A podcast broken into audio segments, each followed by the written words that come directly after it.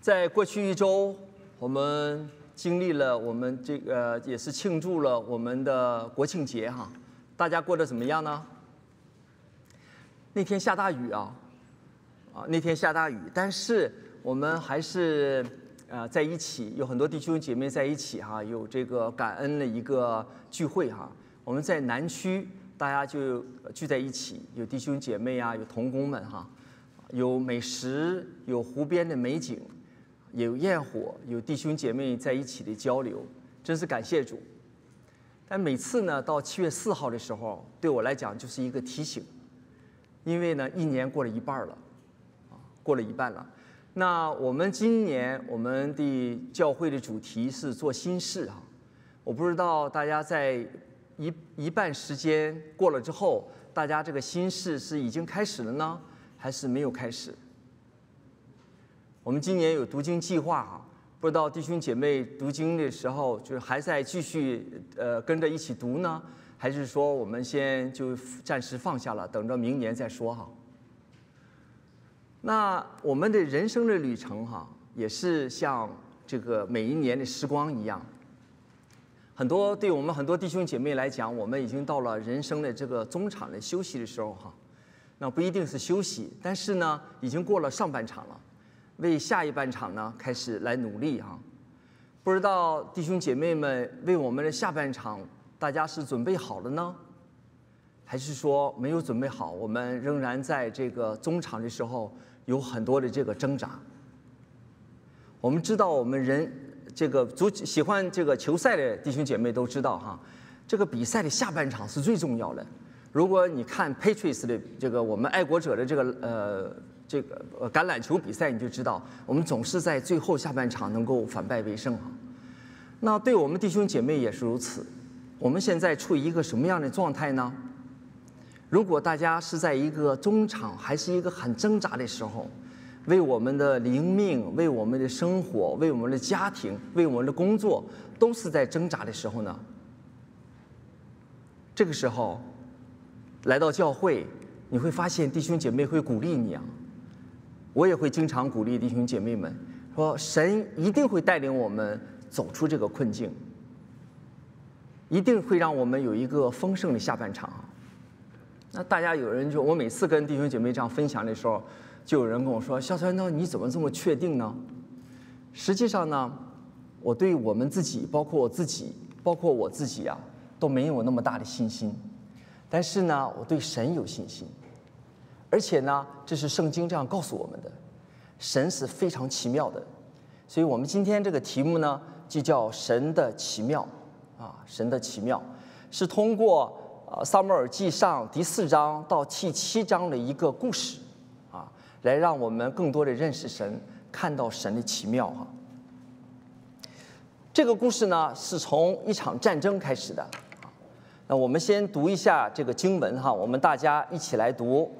萨摩尔记上四章，以色列人出去与非利士人打仗，安营在以便以谢；非利士人安营在雅弗，非利士人的以色摆阵。两军交战的时候，以色列人败在非利士人面前，非利士人在战场上杀了他们的军兵约有四千人，回到营里。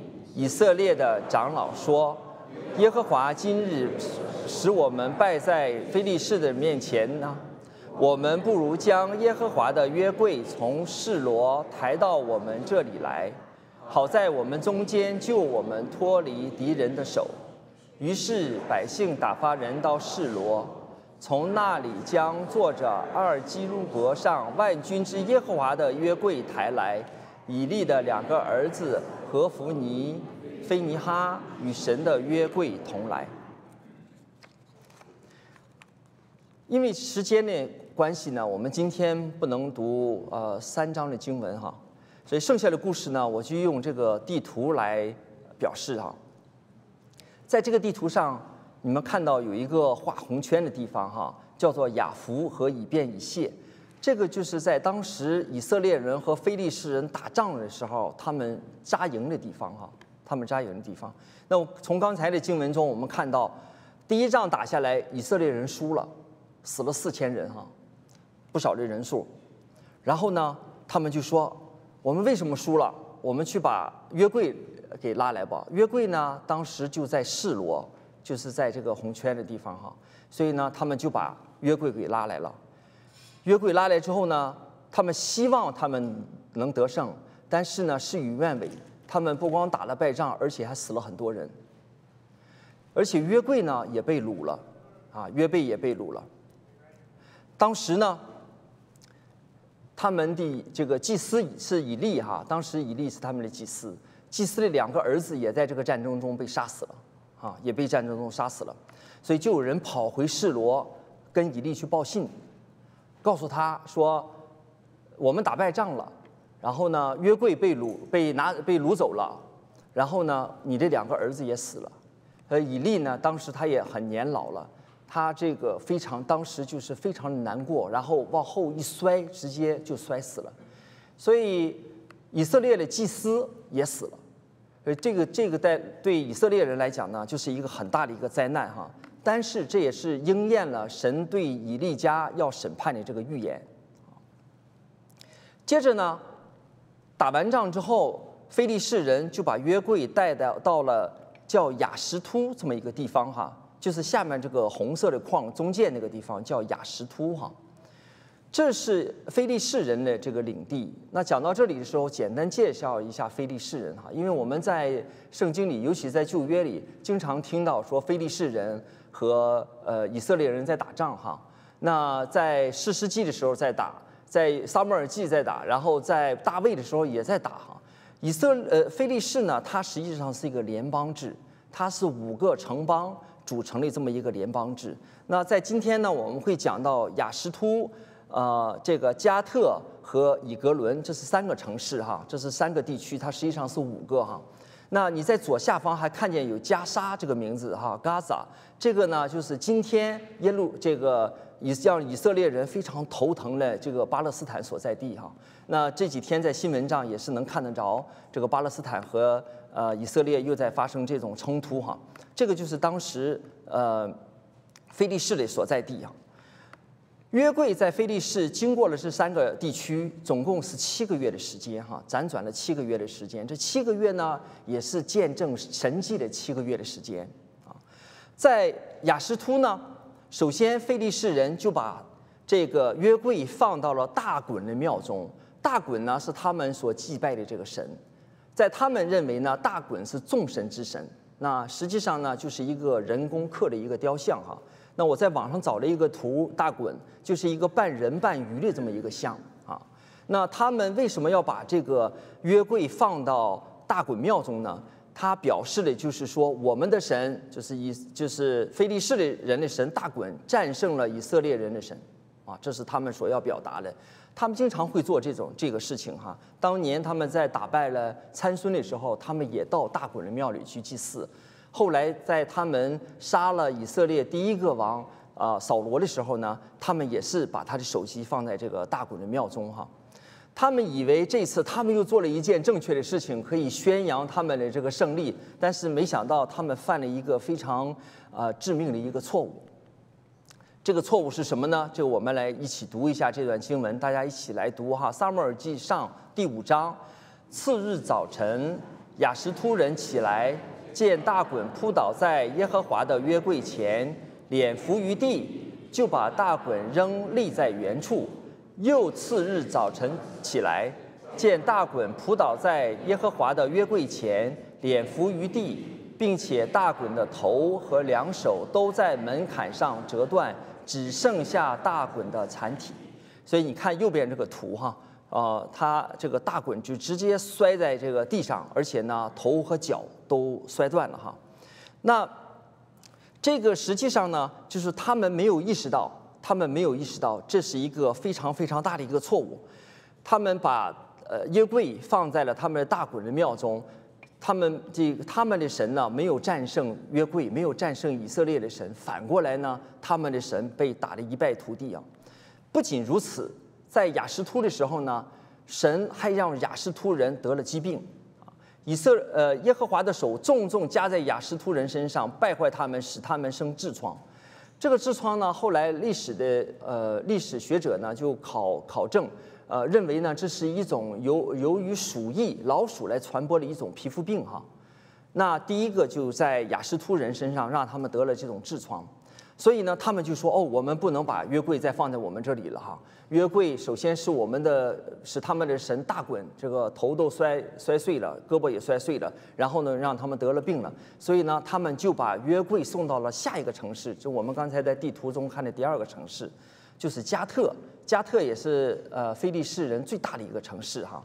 但是在那里呢，神的手又重重的攻击他们，让他们得了更大的病。”这次呢，让他们大大的惊慌，无论大小都生痔疮，更多的人生痔疮，所以加特人一看说，我们要把这个再送到下一个城市，我们不能把约柜留在这里哈，所以呢，他们就把约柜送到了下一个城市，就是以格伦，越来越远。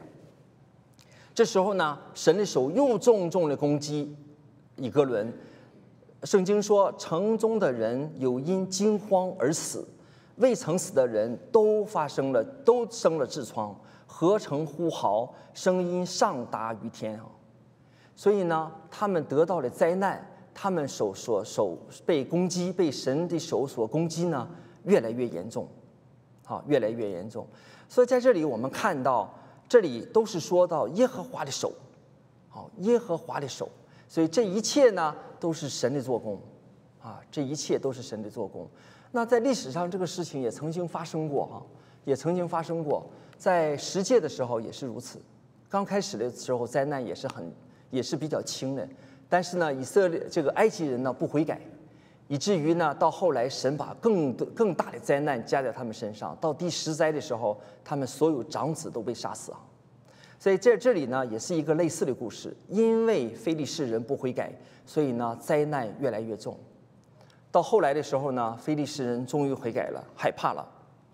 他们说七个月以后，他们说我们一定要把约柜送回去。这话这回呢，没法送在他们这这些城市里了。他们的因为这他些这些城邦呢，都已经知道不能再收留约柜了。他们只能把约柜送到哪呢？送回给以色列，啊，送回给以色列。但是呢，他们心里还有些不甘心，啊，他们还是有些不甘心，说这个。呃，送回给以色列，那就表明他们失败了，对不对？好，那有没有可能之前的事情，他们生痔疮，他们惊慌而死，这些事情都是偶然呢？有没有这个可能呢？所以呢，他们就做了一个实验哈，来证明这个不是偶然的啊。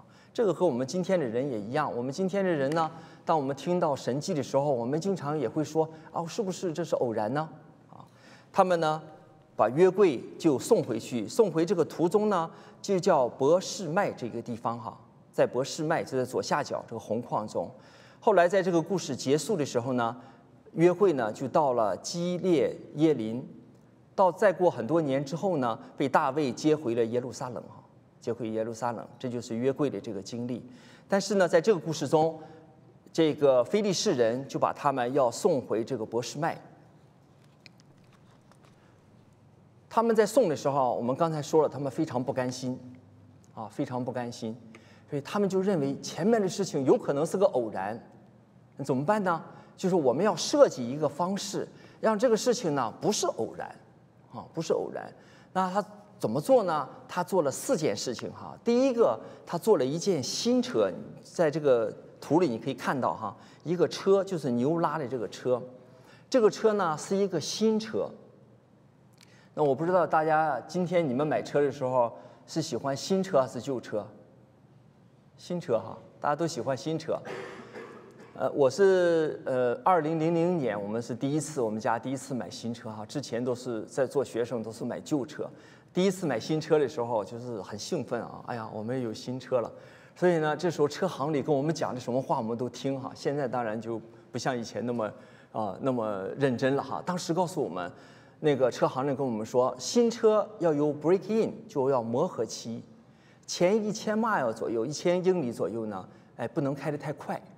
所以呢，当时那是二十多年前哈，当时我上班的地方走高速离呃很离家里很近，但是我要特意走一些小路哈，走小路啊，让这个车就是有这个磨合期哈。今天就不用了，你今天再到去买买车行的，到车行的时候，你再问他有没有这个磨合期，车行说不需要了。为什么呢？现在的技术已经很发达了哈，让这个车这个零件做的很精细。二十年前还需要磨合，何况三千年前，那时候的新车就是拉出去能走多远都不知道啊。那时候没有现在这种检测呀，还有标准呐都没有哈，质检都没有，所以呢，他特意做了一辆新车。第二个呢，就是要刚吃生产过的母牛，你知道刚生产过的母牛呢，它家里有小牛在家里，所以它会惦记这个小牛。牛也有这种天性母性，所以它不愿意走远了。你要拉它的话，它不愿意走远，它一定要回去。第三个呢，这些母牛呢，这两头母牛从没拉过车。第四个呢，要一路直行。那时候的路呢，我不知道是什么样哈。今天的高速是不是很直？在今天，你们觉得路上的人开车是直行的吗？我在高速上经常看见前面车发飘哈，啊飘飘飘。然后我走在旁边一看，那人要不就在手机，要不就在吃饭啊。反正就是今天的人都没法开直行，在当时要没拉过车的牛去拉这个车，新车，而且要一路直行。你们看过那个电影叫做《Mission Impossible》，对不对？不可能的任务，是不是？就是汤姆克鲁斯演的那个电影。刚开始的时候要创造很多条件，说这个条这个这个任务是不可能完成的。到最后呢？哎，电影的主角把它完成了啊，就是不可能完成的任务，还拍了好多好几集哈。当时这个菲利士人设计的这个实验就是什么呢？就是不可能的任务。但是神就让这件事情完成了。这两个母牛一路叫着，因为他在想着自己的小牛哈，心不甘情不愿往前走，一路叫着，一直往前走，一路直行，就到了以色列境内。这是不是神迹呢？神迹哈，这是神迹。所以当时呢，看了这个呃，非利士人是目瞪口呆哈。那从这里我们看到了什么呢？我们看到了神的能力是远远超越人的想象！神的能力是远远超越人的想象。在这里呢，我们就看到两个对比。第一个对比呢，就是非利士人的对比。非利士人觉得他们打败了以色列人。他们觉得所有的事情都在他们掌控之中哈，他们就把以色列的神所在的约柜啊，代表神的约柜呢，就放到他们神的庙中哈。他们认为他们一切都在掌控之中，他们胜利了，他们没想到呢，他们被打得一败涂地啊，他们被打得一败涂地，然后这个他大滚的这个头和脚都已经摔断了。第二个对比呢？就是他们送这个约柜回去这个路上，他们认为这个事情是不可能的，但是呢，神就让他成就了，神就让他成就了，所以这是两个非常强烈的一个对比哈。这个和我们今天的经历其实也是非常的相似啊。有时候呢，我们觉得好像很多事情也都在我们的掌控之中。我们能来到美国，尤其能来到波士顿这个地区呢，大家都是在学业上、工作上都是很有成就的。因为我们觉得在我们的这个前半生，感觉好像一路都很顺利哈，很多事情都是在我们掌控之中。在进入人生下半场之前的时候，发现好多事情没那么顺利了，我们工作也没那么顺利了哈，我们这个在家庭。啊，结婚很多年了，发现和太太之间的关系好像也没有像想象的那么美好哈，还是会经常有这种冲突。就连我们亲手养大的孩子，我们都觉得没法掌控。所以呢，有时候我们就在想，就是到底我们掌控的事情，是不是就是按照我们的这个方向，我们设计的方向来发展呢？我们觉得好像我们在公司里都很有能力哈，在管很多人呐，项目做得很成功啊。到了教会之后，发现好像嗯，很小的一个事工，我们觉得和弟兄姐妹好像这个当有不同的看法的时候，好像都推动不下去哈，就感觉这个为什么不按照我的方向来发展呢？为什么不叫我按照我的方式去做呢？所以在这个时候呢，就是神很好的提醒我们哈。说我们是不是过于自信了？我们是不是过于把我们自己的能力看得太高了？或者呢，我们是不是没有把神放在一个应有的一在我们心中应有的一个位置啊？这些都是一些很好的问题，让我们去思考。我们在这里呢学到的第二个就是神的公义和慈爱哈。在这里呢，我们看到非利士人呢，好多非利士人死了，以色列人也死了。啊，有时候我们就在想，为什么会有这么多人死呢？我们知道这是神的公义的一个表现，但实际上这也是神的慈爱的一个表现，神慈爱的一个彰显。等到看后面的时候，我们就知道。因为这件事情，反而使得以色列人可以被得救，反而使得以色列人呢能够悔改认识神，避免更多的人沉沦，避免更多的人死亡。所以呢，有时候我们就在想，就是在神的公义中，哈，是不是神就是这种冷酷无情？实际上，如果你要是把这个故事从头看到尾的时候，你就知道神在从其中彰显就他的慈爱。所以在八诗篇八十九篇十四节的时候，诗诗人是这样赞美神哈：公义和公平是你宝座的根基，慈爱和信实行在你的前面。公义和公平是你宝座的根基，是神宝座的根基。慈爱和信实行在神的前面，啊，行在神的前面。在这个故事中，我们接着可以看神带领以色列人呢，他悔改。而且这个方式呢也是非常的奇妙，所以我们第一个呢是看到神奇妙的这个作为，就是神在非利士地的时候这个奇妙的作为。第二个呢，我们看到就是神的归在约柜的这个归回中呢，我们看到神奇妙的这个带领哈。在这里呢，我们看到以色列人他打了败仗，然后呢就去把约柜抬出来了。约柜代表神哈，那为什么不让他们打胜仗呢？在这里呢，我们先简单的再介绍一下约柜哈。约柜呢，在圣经里，尤其是在以色列人的历史上，扮演着一个非常非常重要的角色。它基本上呢是三个功能哈。第一个呢，它是代表神的同在，代表神的能力；第二个呢，是神和他仆人一起交通的一个地方哈。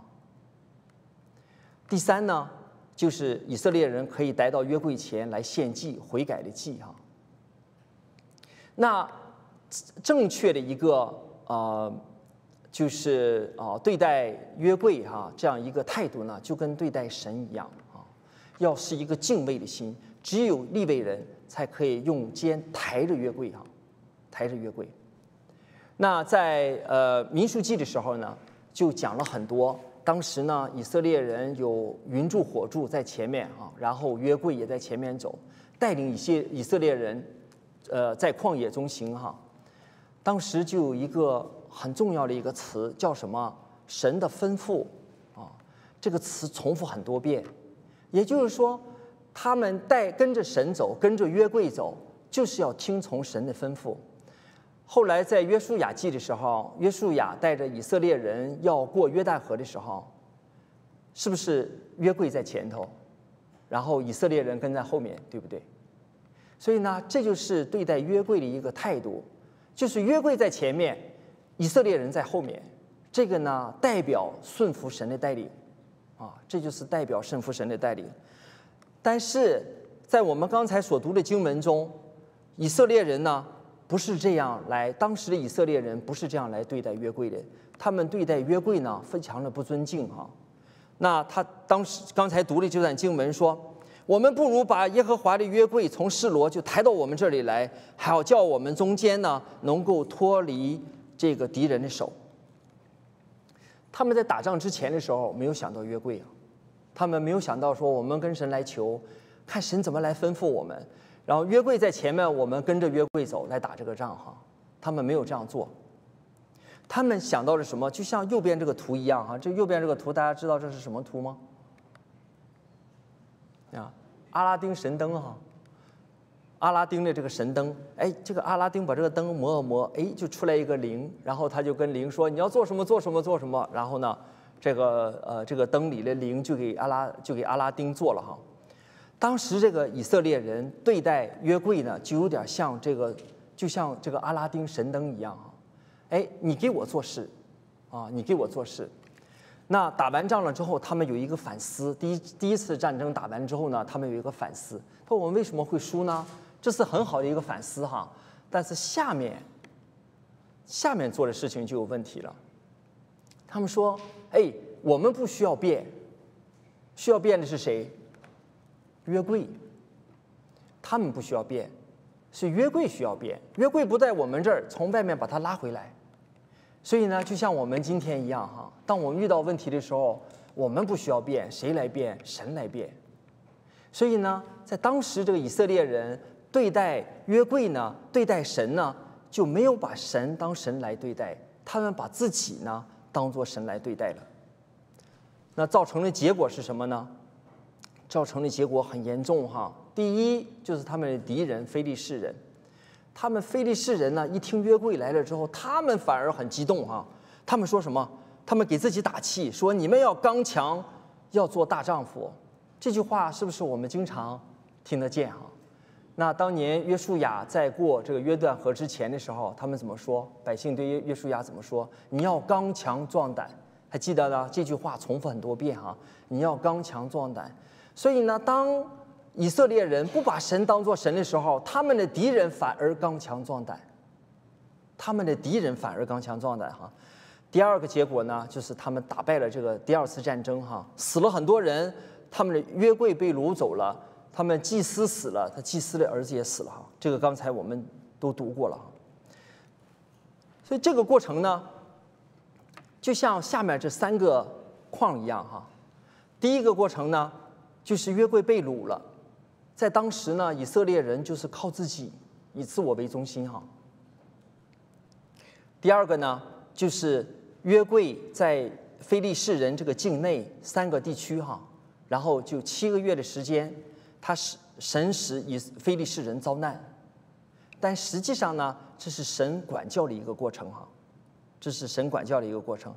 第三个过程呢，就是后来约柜归回了，约柜归回了，约柜归回之后呢，约柜就放在了祭司的家里哈。那放在祭司的家里呢，就是他应该放的地方，就在耶利呃耶列基林哈，放在了以利未人的家里哈。约柜终于回到了他应该放的地方哈，但是我们看这句话讲说呢，《萨摩尔记上》七章二节说，约柜在基列耶林许久，过了二十年，以色列全家都倾向耶和华。这个“倾向”这两个词呢，它的意思就是在神的面前认罪悔改，然后呢重新来寻求神。啊，认跪认罪悔改，重新来寻求神，这是不是很奇妙的一个过程哈？先是从约柜被掳，然后呢到神的管教，然后呢约柜的归回，最终的结果呢是人的叛逆，到人能够信靠神，是不是非常的奇妙？这个图呢对我们今天呢也适用。那我们今天在我们在座的每一个人，在这个蓝色里头是哪一个阶段呢？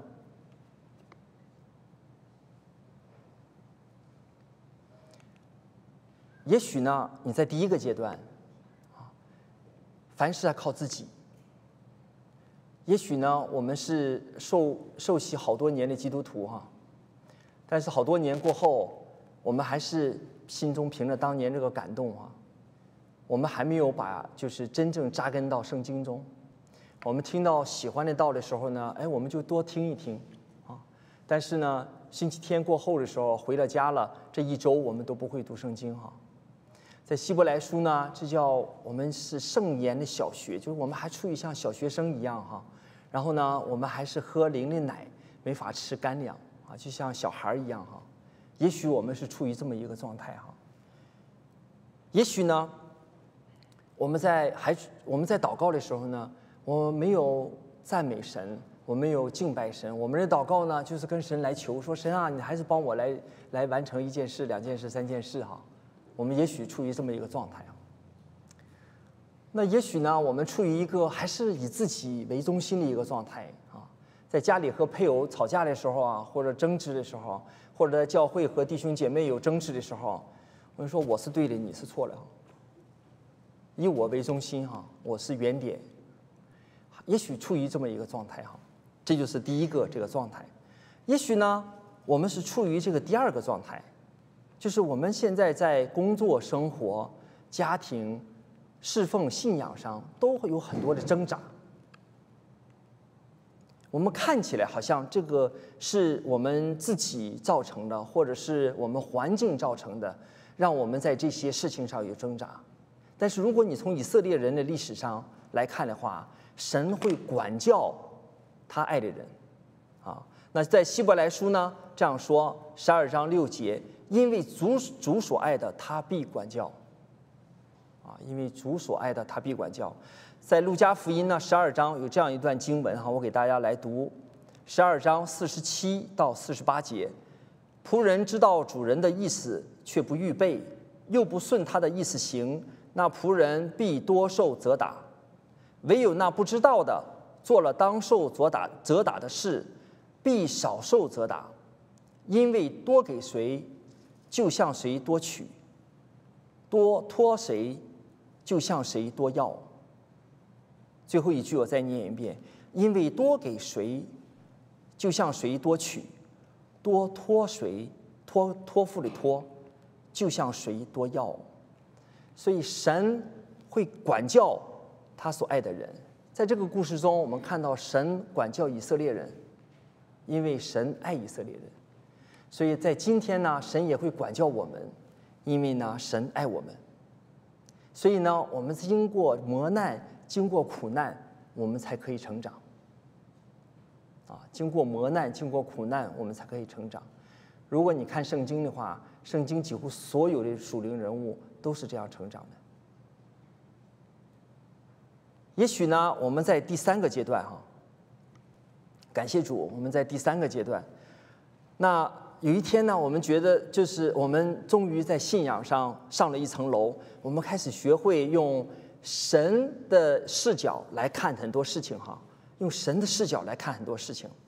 在这个时候呢，我们发现我们看到的更多的是自己的改变，而不是总是说别人怎么要不要改变。我们看到的是自己的改变，而不是总是期待别人的改变哈。我们更容易放下自己，我们也更容易和身边的人、和教会的弟兄姐妹一起来同工哈。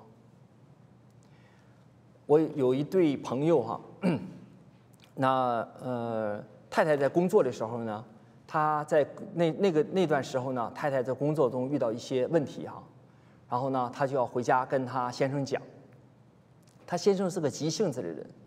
他太太讲一句话还没有讲完，他太她先生哈太太讲一句话还没有刚讲完，那个先生就进来就开始给建议啊，好多次都这个样后来呢，这个话就没法进行下去，就没法谈哈，谈着谈着就吵起来了。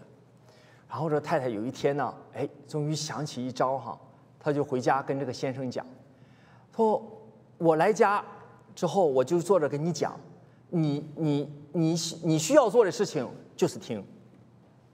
他先跟太太跟他先生讲了，他先生说好，那我试试这个效果怎么样？那你这个不行啊，你们我不给你建议，你怎么来处理这些事情？然后呢，哎，但是他们就这样做了，所以他太太就在那讲，他就在那听，他发现听了一段时间之后，哎，他太太的问题全解决了，他和他太太的沟通变得更好了，很好的一个故事啊。所以这个故事就经常让我想起来，就当我们去关心别人的时候。哎，我们就是去聆听哈，但到下一个阶段的时候，你可以去再问一些问题哈，好，但是呢，第一步我们先是聆听哈，先是聆听。当然了，就是弟兄或者姐妹，咱们也考虑一下对方哈，也不要讲的太长哈。但是大家明白这个意思，就是明白这个意思。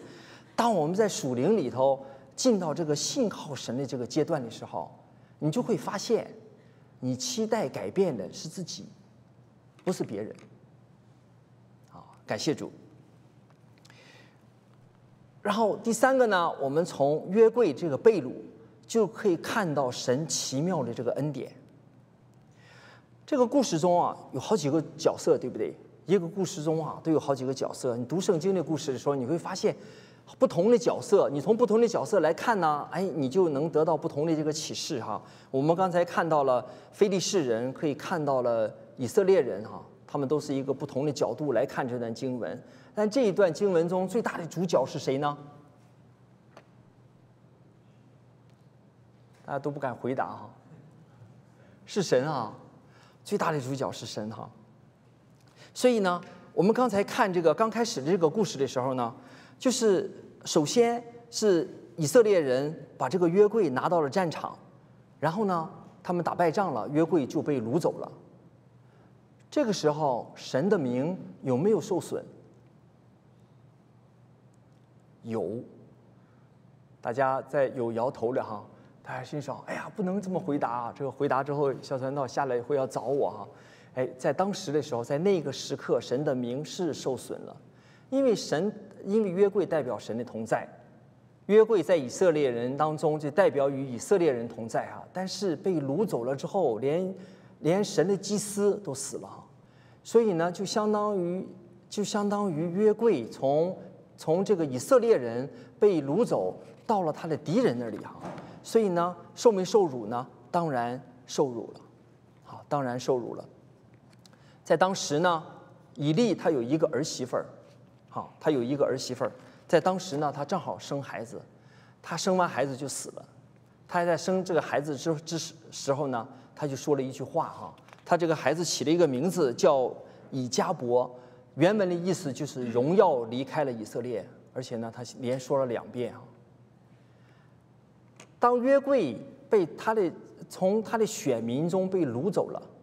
这代表着荣耀离开了以色列，荣耀离开了神的选民，这对神的名是一个非常大的受损。但是呢，这就是它的奇妙之处，这就是神恩典的奇妙之处哈。为了他的选民，我们的神可以让他自己的名受损。神是一位和我们一同受苦的神哈，他的爱是牺牲的爱，是无条件的爱。听着是不是很熟悉？这个故事呢，发生在公元前一千多年前，在一千多年之后，就是公元元年的时候，耶稣上十字架，耶稣为我们死，死在十字架上。耶稣的爱是无条件的爱，耶稣的爱是牺牲的爱。所以呢，神为我们可以放下自己。神与我们同在，陪伴我们走过这段痛苦的过程，这就是神恩典的奇妙之处。但是耶稣没有永远挂在十字架上，三日之后就复活了。所以呢，耶稣最终战胜了死亡，战胜了黑暗，所以我们才有永生的盼望。当时的以色列人也是如此。当时把这个，我们再重复刚才的故事。把约柜放在了大衮的庙里，大衮神像头摔碎了，胳膊摔碎了。这个头和手代表着能力的泉源和施展能力的方式，都摔碎了，表明什么？大衮被打得一败涂地。也就是说，这个假神哈被打得一败涂地。到后来，圣经说到后来的时候，以斯这个非利士人在进大衮庙的时候都不敢迈那个门槛。因为会呃勾起他们这个伤心的回忆哈，戳到他们心中的这个伤疤。所以神在任何一个环境下，神都会战胜的，啊，神都会战胜的。那这个对我们来讲意味着什么？对我们来讲呢，这意味着我们对神应该有信心。神如果能够带领以色列人。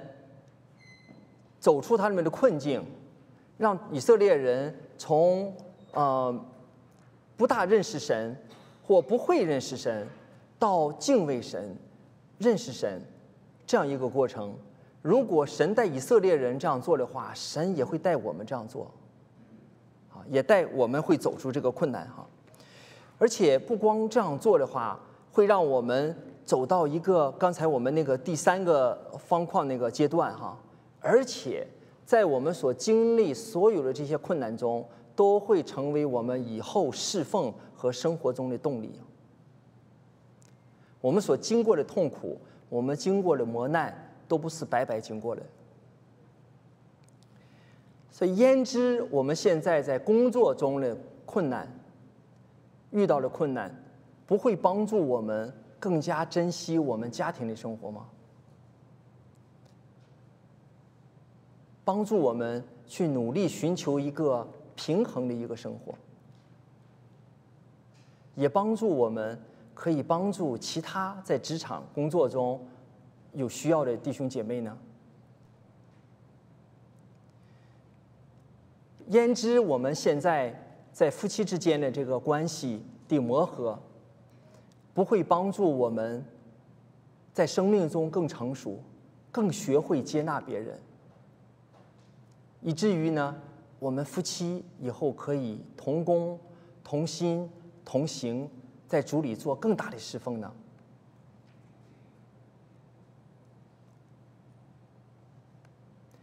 焉知我们和孩子们之间的这个矛盾、这种关系，在处理的时候，不会让我们更有这种同理心，更有一种宽容的心，更知道为他们祷告。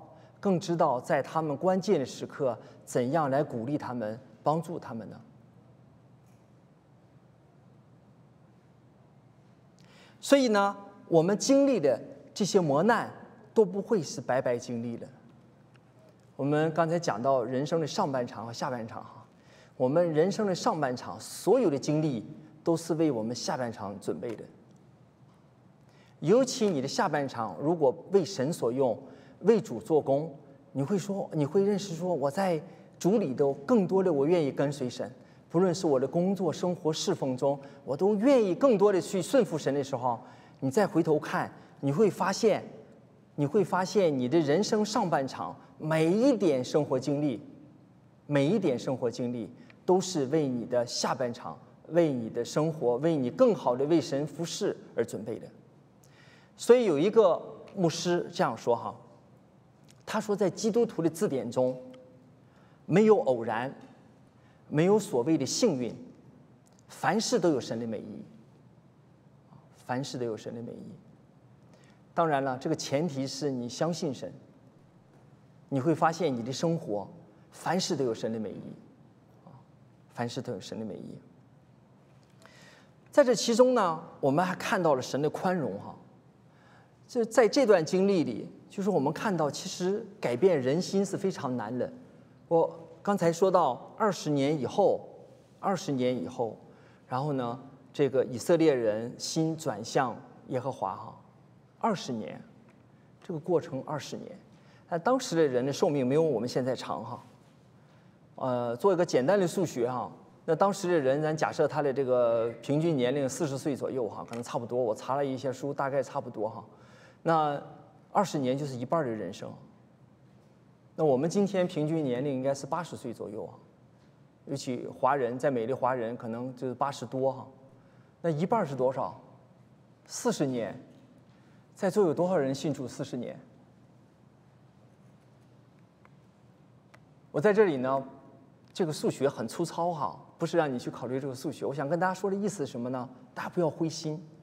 神带领我们的过程呢，是一生的过程哈，一生之久，但你不用担心哈，神有耐心，神有耐心对我们，所以呢，神他对我们有奇妙的恩典，他带领我们的方式呢也是非常奇妙的，只要我们跟随神，神一定会带领我们成长，一定带领我们会走出这个困境。所以希望今天呢，这个故事让我们有很多的思考哈。有很多的思考，我每次看到这个故事的时候，其实都被神的奇妙所折服啊。当然，在这这样的故事在圣经中有很多很多，圣经所描述的都是神的奇妙。我们看这个故事中有一环又一环的事情发生啊，看起来都是人的决定，是不是？有以色列人的决定，有非利士人的决定。但是非常奇妙的是，最终却实现了神的计划。所以看起来是人的决定，但最终呢，神实现了他的计划。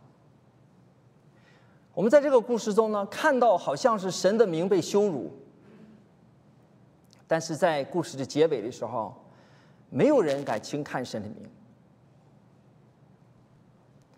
没有人敢轻看神的名。在这个故事开始的时候，我们看到的是以色列人的悖逆啊，但是结尾的时候，我们看到的是以色列人可以重新敬畏神。我们希望我们的一生，在结结束之前的时候，或者有一天在天上见到神的时候，我们是在右边哈，我们不是在左边。虽然我们一生所经历的有可能是在左边，但是希望我们在天上的时候，我们最终是在右边啊。所以这样的神是不是很奇妙？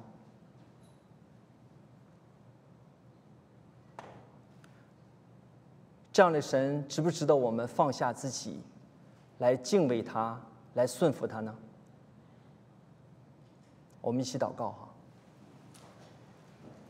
我们在天上的父，主，我们真是感谢你，你爱我们，你带领我们，你知道我们所处的状况，你知道我们心中的挣扎，但是你通过神的话语，通过我们。弟兄姐妹彼此的分享和鼓励，通过教会所传讲的信息，就是来带领我们、鼓励我们。一切的目的都是让我们得到一生中最大的恩典，就是能够认识你，能够敬畏你。主，求你与我们同在，赐福保守我们所有的家庭，带领我们在跟随你的道路上一同奔走天路。主，我们感谢你，感谢你给我们的慈爱，感谢你在我们身上所做的奇妙的作为带领，给我们奇妙的恩典。我们感谢主，这样祷告祈求是奉主耶稣宝贵的名求。